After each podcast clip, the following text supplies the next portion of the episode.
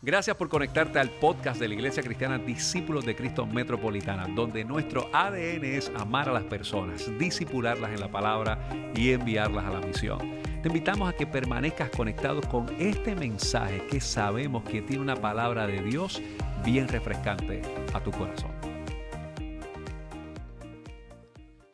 Cuando nosotros hablamos acerca del tema de la reforma, obviamente tenemos que ubicarnos en por qué es importante nosotros celebrar este momento y cuánta relevancia puede tener para nosotros un día como este.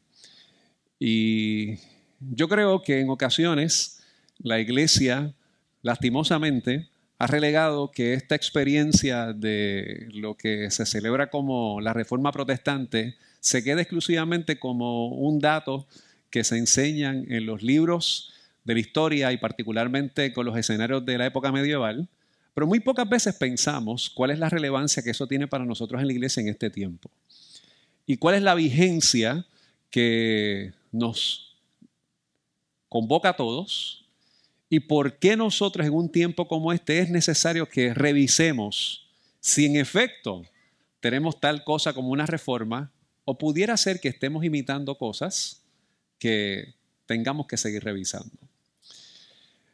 Como dije hace unos minutos atrás, el 31 de octubre del año 1517, Lutero esclava 95 tesis en la puerta de Wittenberg.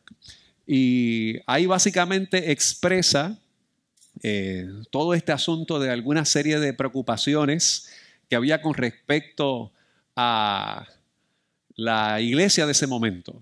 Lutero, que estudió derecho, eh, abogacía, y eventualmente de camino a la universidad, se encuentra con un rayo que lo asusta. Y él dice, le promete a Santa Ana que entonces iba a dedicar su vida a servirle a Dios, renuncia a estudiar derecho y se dedica a ser un monje agustino. Y con una profunda convicción de buscar a Dios en oración, porque él vivía con la tensión de que nunca era suficiente lo que hacía para poder encontrar el perdón de Dios. Vivía con ese espacio, con esa preocupación. Yo tengo que decirles que muchos de nosotros vivimos como ese Lutero, que aunque podemos decir en la iglesia que Dios nos perdona, que somos salvos, todavía vivimos con esa tensión que pareciera que el pecado es más poderoso que la gracia de Dios. Lutero se encuentra con un texto que dice que el justo por la fe vivirá. Y específicamente con ese asunto de que el justo por la fe vivirá se percata de que no hay nada que nosotros realmente podamos hacer para que podamos alcanzar la salvación. Porque a fin de cuentas, Cristo lo hizo todo. Ahora, ¿por qué me parece que esto es importante que lo pensemos? Y es porque precisamente la iglesia de ese entonces se había llenado de demasiada soberbia.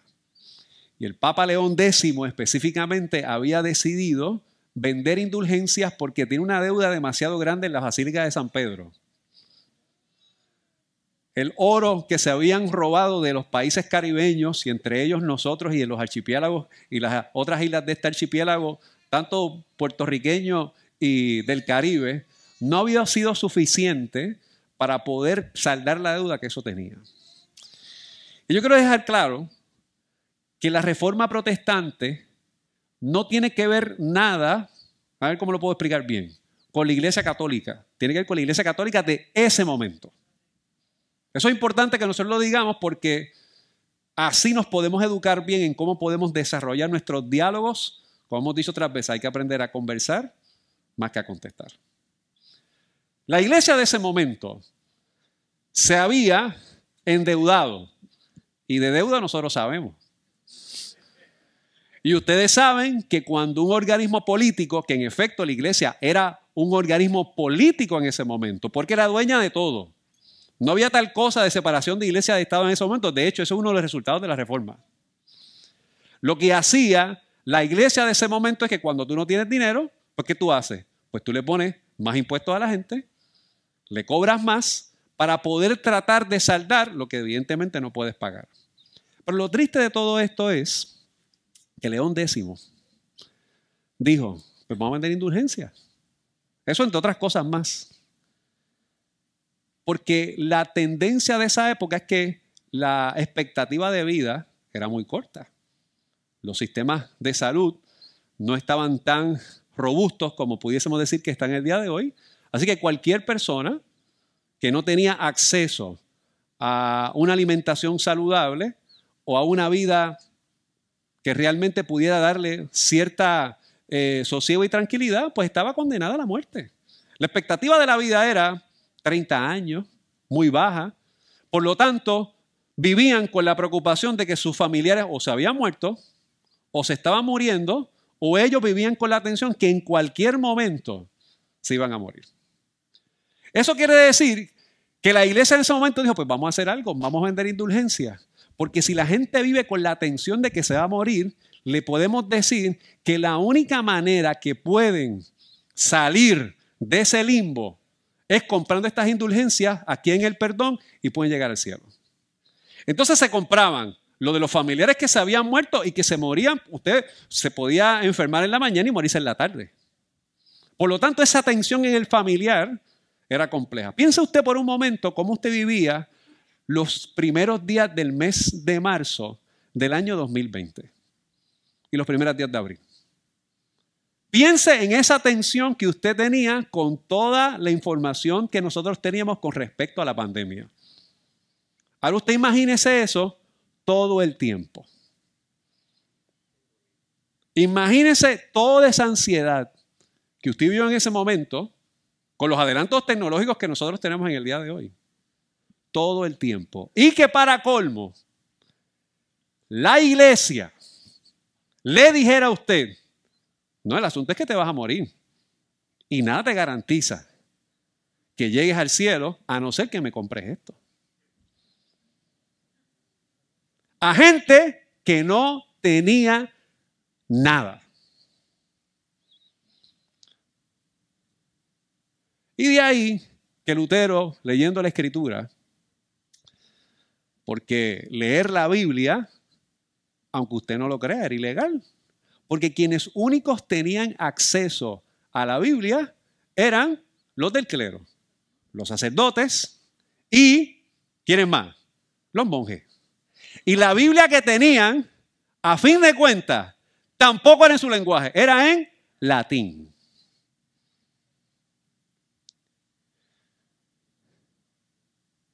Vamos a Romanos capítulo 3, versículos del 21 al 28. Yo quiero que leamos esto yo que nos acerquemos al texto, porque hoy yo quiero que nosotros hablemos de qué es el protestante. Y quiero que hablemos específicamente de qué se ubica en nosotros como parte de la responsabilidad y la convocatoria que yo pienso que el Señor nos hace en esta temporada para nosotros. Romanos capítulo 3, versículos del 21 al 28, lo voy a leer en la nueva traducción viviente. Pero ahora tal como se prometió tiempo atrás en los escritos de Moisés y de los profetas. Dios nos ha mostrado cómo podemos ser justos ante Él sin cumplir con las exigencias de la ley. Dios nos hace justo ante sus ojos cuando ponemos nuestra fe en Jesucristo.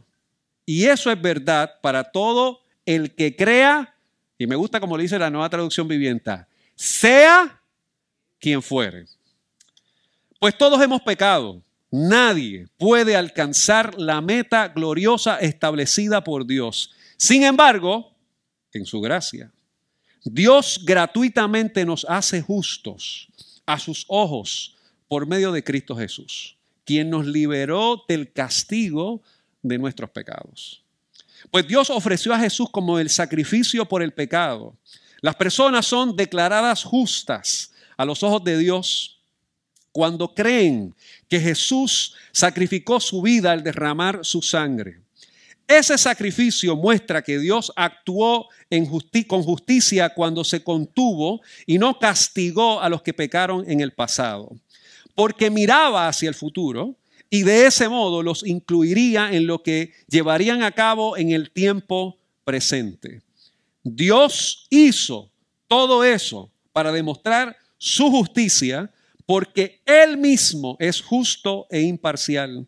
Y a los pecadores los hace justos ante sus ojos cuando creen en Jesús. ¿Podemos entonces actarnos de haber hecho algo para que Dios nos acepte? No, porque nuestra libertad de culpa y cargo no se basa en la obediencia a la ley, está basada en la fe.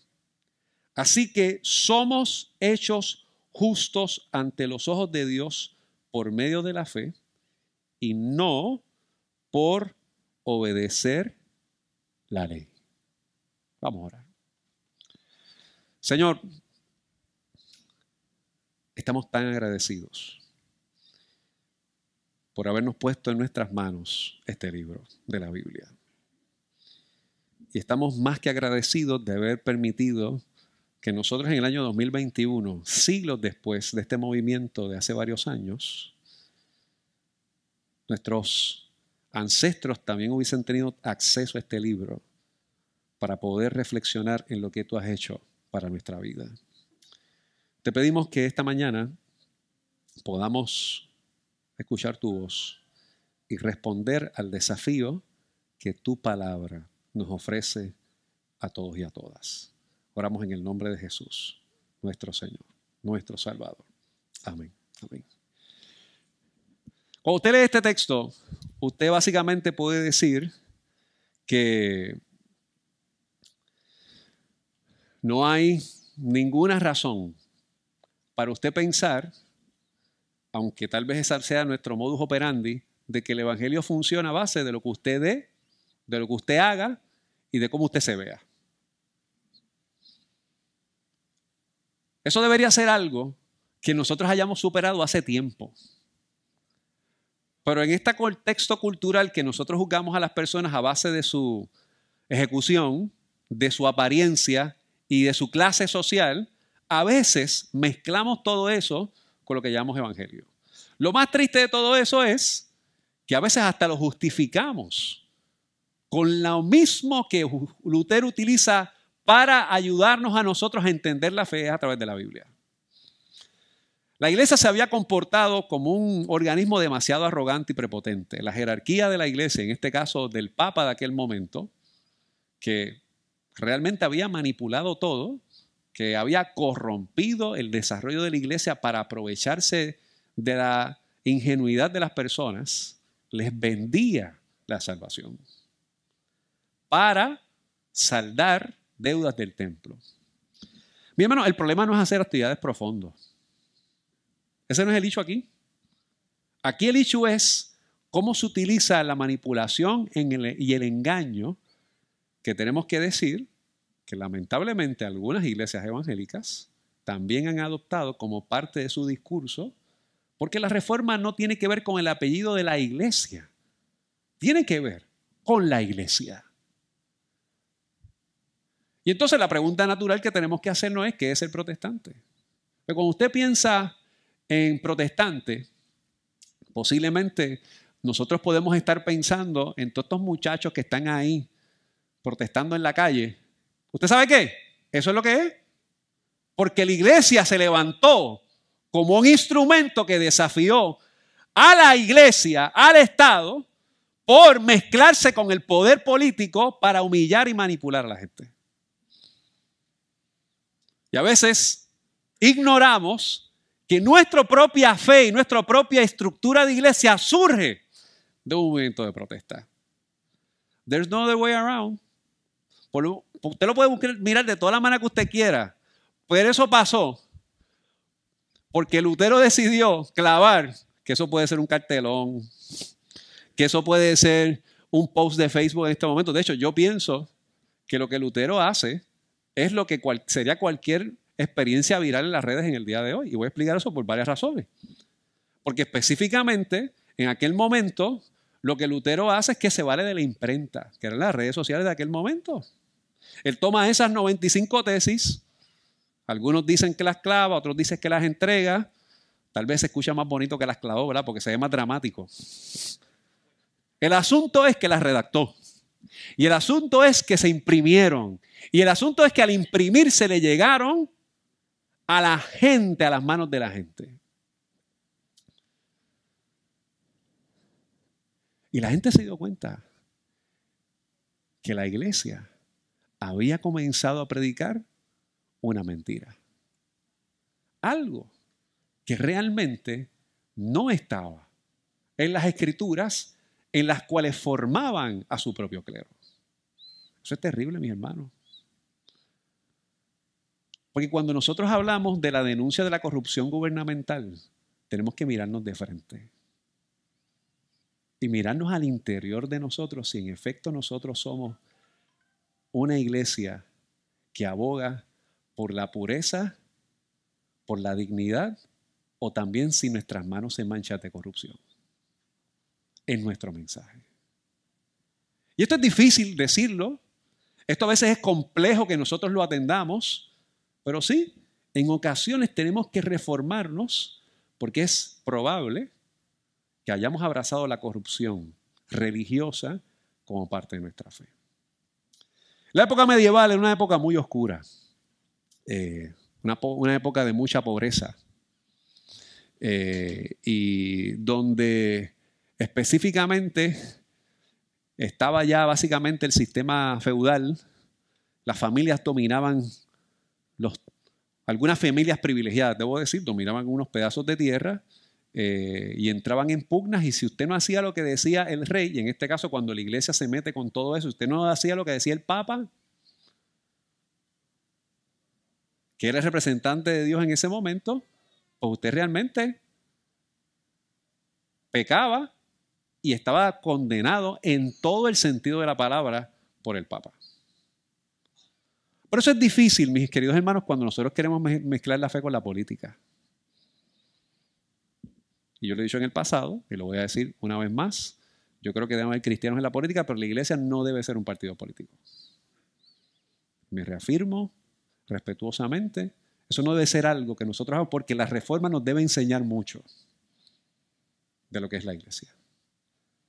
Nuestros principios y los valores los presentamos, pero una base del poder, de la misión. Lutero se enfrenta a la estructura de la iglesia que se había corrompido y clava en la puerta del templo, de la catedral, que tenemos que pensar en ese momento. La sociedad tenía que pasar de una oscuridad a la luz y de ver cómo pudiese entrar de muerte a vida. Quiero invitar que vayan a la carta de Judas. La carta de Judas es el libro bien finitito que está antes de Apocalipsis. Eh, pero si usted está en el celular, eso no es tan difícil, porque usted pone ahí Judas y ya. Eh, yo creo que se vaya específicamente al versículo 3 y 4, porque la carta de Judas pues tiene un solo capítulo, por eso decimos la carta de Judas. Y el versículo 3 y 4 dice de la siguiente manera. Escucha bien lo que dice esto. Dice, queridos amigos, con gran anhelo tenía pensado escribirles acerca de la salvación que compartimos. Sin embargo, ahora me doy cuenta que debo escribirles sobre otro tema para rogarles que defiendan la fe que Dios ha confiado una vez y para siempre un pueblo santo.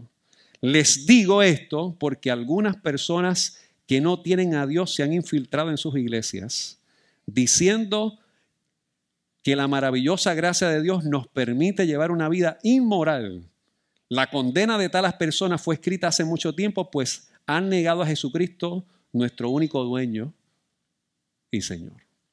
Fíjense, cuando nosotros hablamos de gracia de Dios, no estamos diciendo que tú un free for all, usted hace lo que le da la gana. Tiene que ver cómo nosotros realmente ponemos nuestra fe en un testimonio que le dé gloria a Dios. Eh, lo que había hecho la iglesia en ese momento es que decía, tranquilo con, con los chavos, usted reciba a Dios. Por eso aquí hemos dicho otras veces, y yo me reafirmo, nosotros creemos que es un privilegio dar nuestras ofrendas y nuestros diezmos al Señor con gratitud, pero usted no lo hace para recibir. Usted y yo ofrendamos al Señor porque tenemos la seguridad que al darle a Dios, lo hacemos porque Él nos ha dado a nosotros primero. Lo hacemos porque realmente estamos agradecidos de lo que Él nos ha dado. Pero nunca para que nos dé de vuelta, porque ya no nos dio de antemano.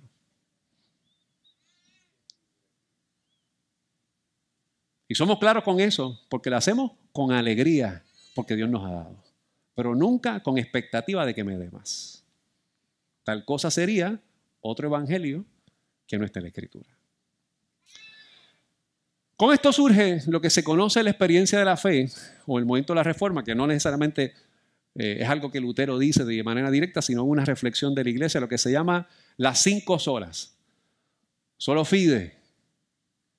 Sola fide, ¿verdad? Que solamente la fe en Jesús puesta en él, la acabamos de leer ahora en el libro de Romanos capítulo 3, versículos del 21 al 28, pero específicamente cuando usted se va al libro de Efesios, dice que nosotros somos salvos por gracia, por medio de la fe. ¿Y la fe en quién?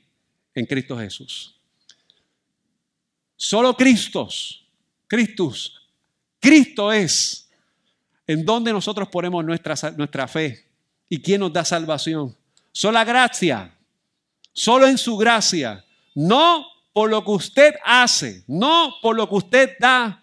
Nosotros entendemos que al nosotros poner nuestra fe en Cristo, nosotros encontramos salvación por lo que Él hizo para nosotros. Sola escritura, la Biblia, que nosotros entendemos que es toda fuente de inspiración y de autoridad. Cuando hablamos de sola escritura, nosotros nos referimos específicamente de que en la Biblia nosotros tenemos un manual de autoridad. Quería nuestra vida. Usted no se basa en otros libros para su estilo de vida. La escritura nos invita a nosotros a pensar con respecto a eso.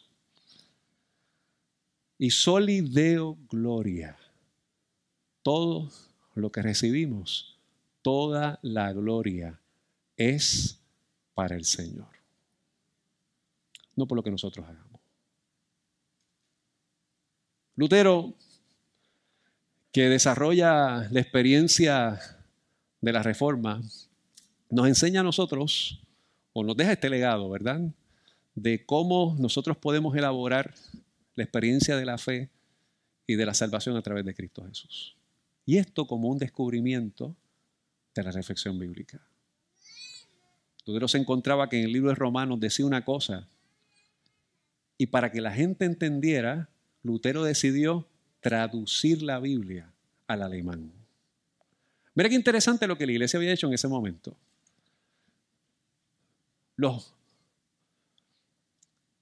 actores bíblicos, por decirlo de esa manera, hablaban arameo. Y la Biblia se escribió en coiné griego, griego coiné. Y se tradujo al latín. Pero la iglesia de ese momento decía, yo no voy a traducir el latín, me quedo con ella. Y cuando la gente iba a las ceremonias religiosas, quien único hablaba, ¿quién era? El sacerdote. La congregación no participaba de la experiencia de la liturgia. Y para colmo, los engañaban con mentiras que tenían que acceder para encontrar la salvación. Miren, si usted conoce un poco la historia de Puerto Rico, de la iglesia en Puerto Rico, nosotros vivimos experiencias muy parecidas a esto. En el año 1898, la iglesia norteamericana evangélica entró después del Tratado de París y todas estas cosas. Solo podemos hablar otro día. En, ¿Sabes dónde? En el instituto que vamos a hacer. Bueno, aquí está Tato Márquez. Tú vienes de calle Comerío. Nacido y criado allá. Y nosotros en la iglesia de discípulos de Cristo tenemos lo que llamamos la reforma protestante, ¿verdad?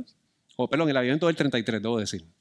Y en el aviento del 33, los misioneros norteamericanos en aquel momento no permitían que los criollos tocaran guiro, guitarra o maraca en los cultos. Que era el lenguaje de la gente. Era con el piano. Era con porque la guitarra y el guiro y las maracas eran los instrumentos de las tabernas, de los borrachos.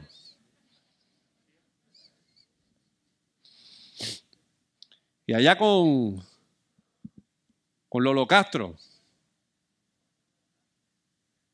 hace un montón de años atrás, algunos de ustedes lo, lo conocieron, que el Señor les bendiga sus vidas y sus testimonios. y las hijas, y janguearon con ellos. Así que mira, muchas confesiones públicas aquí. El avivamiento surge porque se empezó a cantar en el lenguaje de la gente. Jesús fue efectivo porque hablaba el lenguaje de la gente. Y si la iglesia quiere un avivamiento, tiene que hablar el lenguaje de la gente. Quiere decir que posiblemente hay cosas que nosotros hacemos que no hablan el lenguaje de la gente, que hablan lo que nos hace sentir bien a nosotros. Y que controla el poder entre nosotros, pero no entrega la experiencia de la fe para que conozcan lo que hizo Cristo Jesús.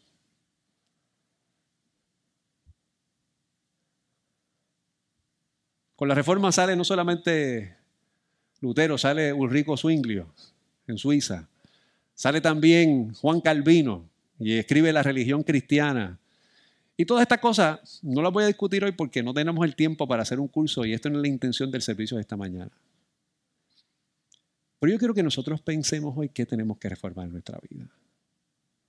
Hay cuatro cosas que yo creo que podemos aprender de la reforma y yo quiero resaltarlas en el día de hoy. La primera es que la salvación es solo por gracia y solo por la fe en Jesús. Número dos, que el culto debe ser comprensible y personal. Mire, que, mire lo que pasó a nosotros en el día de hoy. Ahorita yo la escuché a ustedes cantando en Galillao. Raquelita nos introdujo un último cántico y nos dijo de una experiencia que tuvo con Melwin de oración en la mañana y querían tener un pedazo de cielo en el culto. Y todos cantamos. Eso se llama canto congregacional. Eso surge por la reforma. Porque al Lutero escribir los himnos invitó a la gente a cantar y a ser parte del culto. Y ya no era algo de los religiosos o de los líderes, era de todos. Y la experiencia del encuentro era comunitaria y no desvinculada. Que las escrituras deben ser una autoridad final en materia de fe y práctica y que la reforma es continua.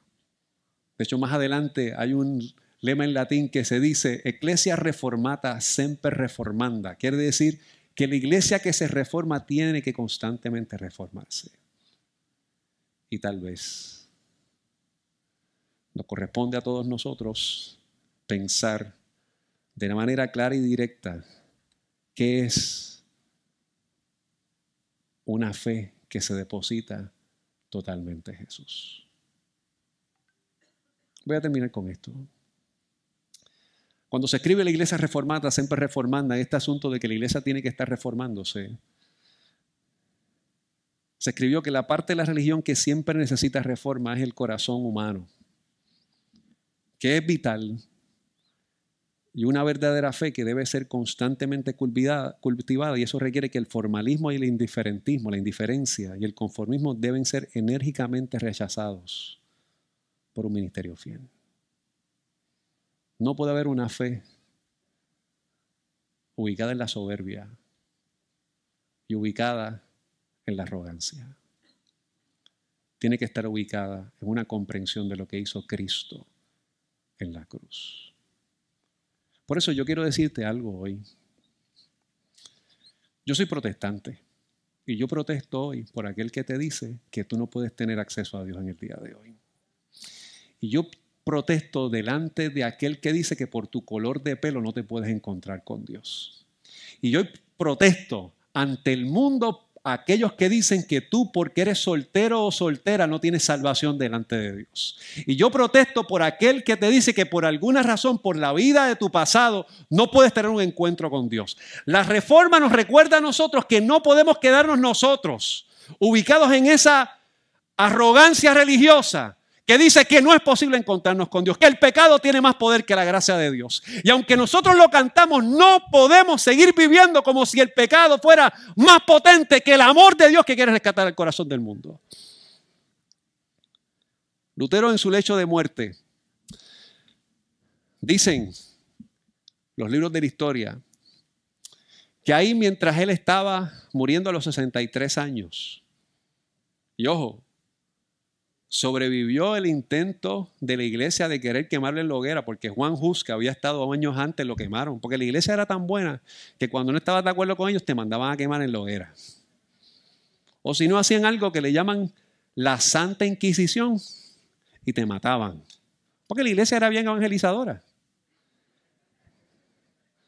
Si no estabas de acuerdo conmigo, te matamos. Esto es triste, pero esta es la verdad.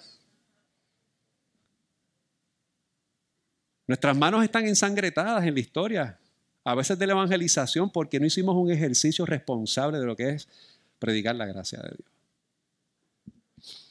Y Lutero cometió sus cuantos errores también, tampoco lo puede discutir hoy. Eso no lo puede discutir, ¿verdad? En el instituto. Pero Lutero en su lecho de muerte, dicen que él recitó el Salmo 68, versículos 19 y 20. Yo creo que usted lo lea. Y en el Salmo 68, versículos 19 y 20, en la memoria de este hombre que estaba muriendo frente a su familia, frente a su esposa, porque eventualmente se casó y tuvo seis hijos. Le gustó el asunto de procrear, tuvo seis. Jesucristo.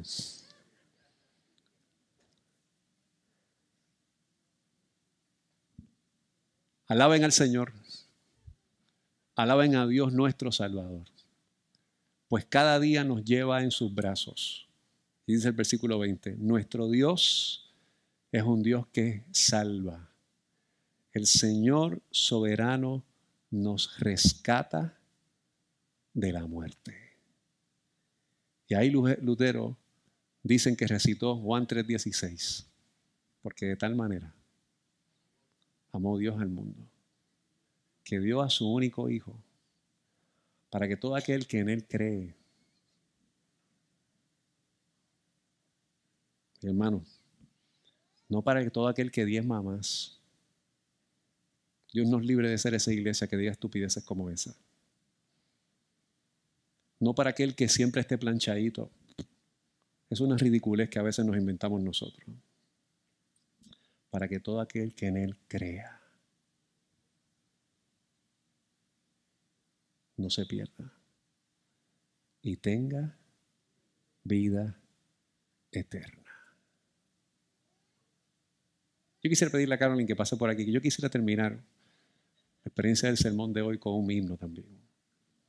Yo me acuerdo cuando yo estaba en la iglesia y cantamos en el coro de Billy Graham, aquella, terminamos siempre con ese himno que decía, tal como soy de pecador. Y yo quiero invitarte en el día de hoy a que tú bajes tu rostro y que tú reflexiones en esto. Y si hay algo que tú entiendes que hoy no te hace acepto delante de Dios y que te tiene por alguna razón escondido o escondida en la vergüenza de tu pecado, pensando que no es posible, hoy la Escritura nos dice que podemos llegar tal como somos y rendir nuestro corazón al Señor, porque en Él podemos encontrar salvación. Escuchemos tal como soy.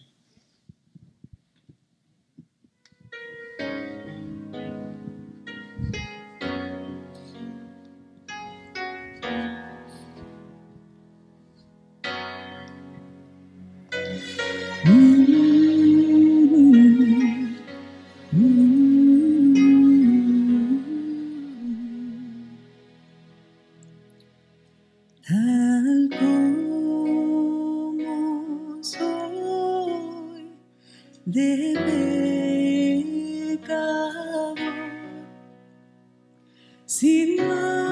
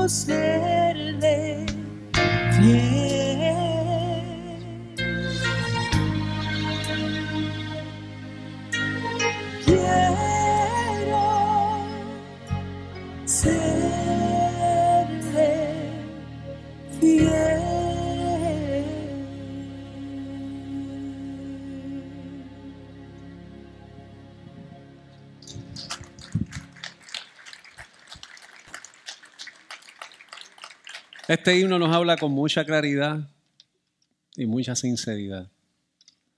Usted y yo somos pecadores. Por más cristiano que sea, usted es un pecador. Que la gracia de Dios le alcanzó. Y al poner su fe en Jesús, alcanza salvación y perdón. That's it. Y esta mañana yo quisiera hacer un llamado a poner nuestra confianza en el Señor. Hay una pregunta bien clara. ¿Qué te impide poner tu fe en Cristo?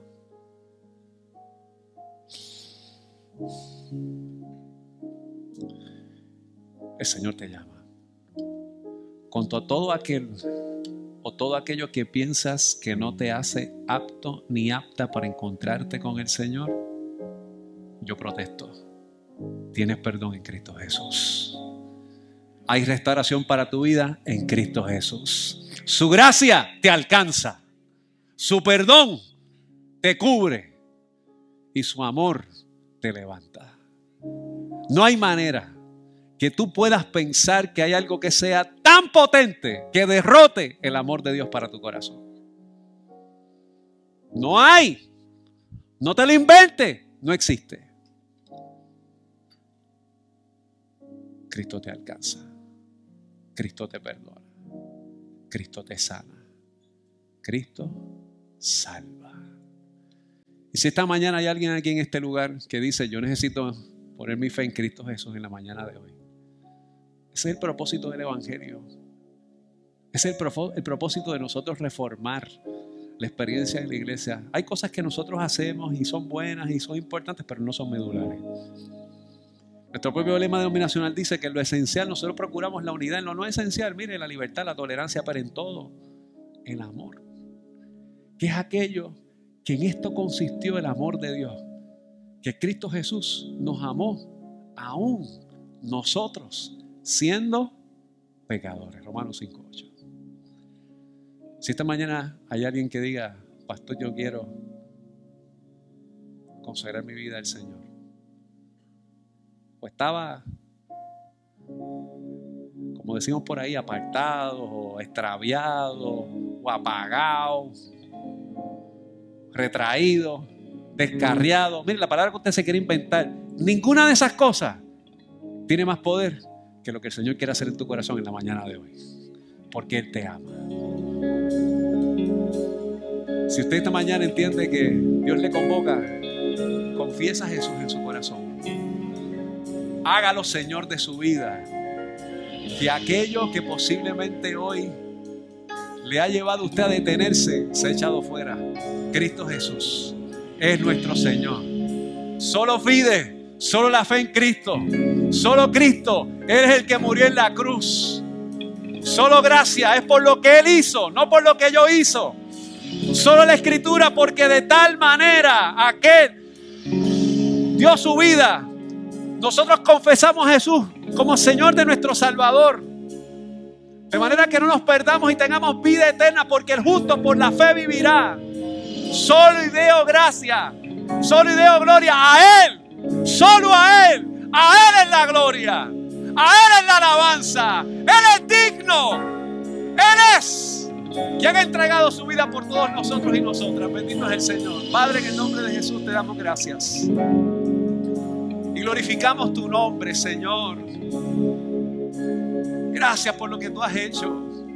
Gracias, Señor amado, por haber enviado a tu Hijo para morir en la cruz del Calvario y entregar su vida y derramar su sangre por todos nuestros pecados.